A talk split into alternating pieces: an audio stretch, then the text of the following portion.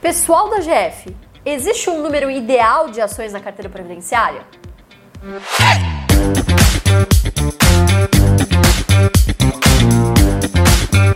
Qual o número ideal de ações dentro de uma carteira? Bom, antes da gente começar a falar sobre esse assunto, é um assunto que a gente sempre recebe perguntas lá no Instagram, aqui também no YouTube. Antes da gente falar sobre isso, não esquece de se inscrever no canal deixa o seu like e ativa o sininho para ficar sabendo de todas as nossas notificações. Tem conteúdo praticamente todos os dias. Então vamos lá, Fê, o que, que você acha aí desse assunto? Lu, o caminho é sempre o contrário do que a maioria das pessoas imagina.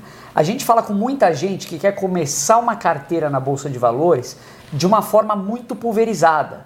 E é justamente o contrário. O ideal é a pessoa escolher a melhor ação do momento, aquela ação que está num preço atrativo, no momento adequado, próximo do pagamento do dividendo ou do anúncio, no caso, e focar nessa ação. Não começar pulverizando demais, justamente porque essa pulverização excessiva começa a te gerar alguns transtornos. Você não consegue gerir a sua carteira de uma forma eficaz, você não vai ter um retorno de dividendos representativo. Então, no começo, o foco é concentrar. Agora, existe alguma regra? que a gente aplica ou que a gente imagina que possa funcionar, Lu? É, eu acho que assim, existe uma linha muito tênue entre o que, que eu acho que é diversificação, né, o cara que está julgando, quem está comprando as ações. Como que eu sei se eu estou diversificando ou se eu estou pulverizando demais a minha carteira? Uhum. Então, uma convenção aqui que a gente acabou criando dentro do AGF é justamente multiplicar o número de anos em que você entrou na bolsa, em que você está na bolsa, vezes 3. Se o número de ações que você tiver em carteira é, for superior a esse número, eu acho que é um sinal de que talvez você esteja pulverizando demais. Então, por que, que a gente costuma muito falar isso? É, principalmente porque a gente vê pessoas seguindo carteiras recomendadas. Uhum. Então é muito comum, até isso se ensina nos livros, isso se ensina na faculdade, que você precisa começar diversificando Exatamente. do zero. Não foi, por exemplo, o que o Barsi fez, e a gente aqui segue o jeito Barsi de investir, a carteira previdenciária. O que ele fez é, primeiro ele tinha convicção do que ele estava fazendo.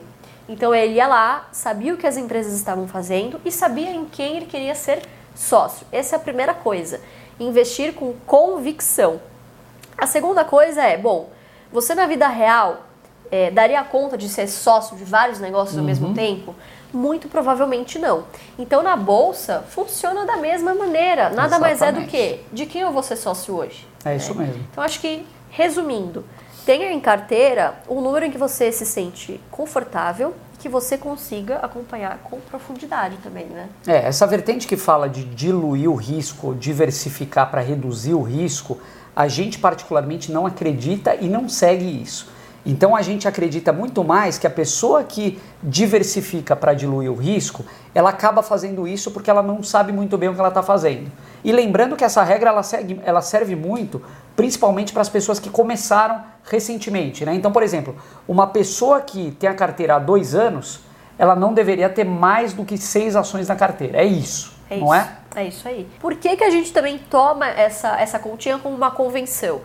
Principalmente pensando no Barça, que está na bolsa há mais de 50 anos. Então, para ele, seria muito normal, seria comum ele ter várias ações em carteira. Uhum. E por incrível que pareça, ele tem 33 só. Quer dizer, se você dividir 33 por 50, ele comprou praticamente uma ação por vários anos. Tem pessoas que estão tá 5 anos na bolsa e tem mais pois ações é, do que isso, né? Tem mais exemplo. ações do que o Barça, do que é o verdade. Barça. E acha normal, mas, enfim, cada um, cada um, mas não é essa estratégia que a gente defende aqui.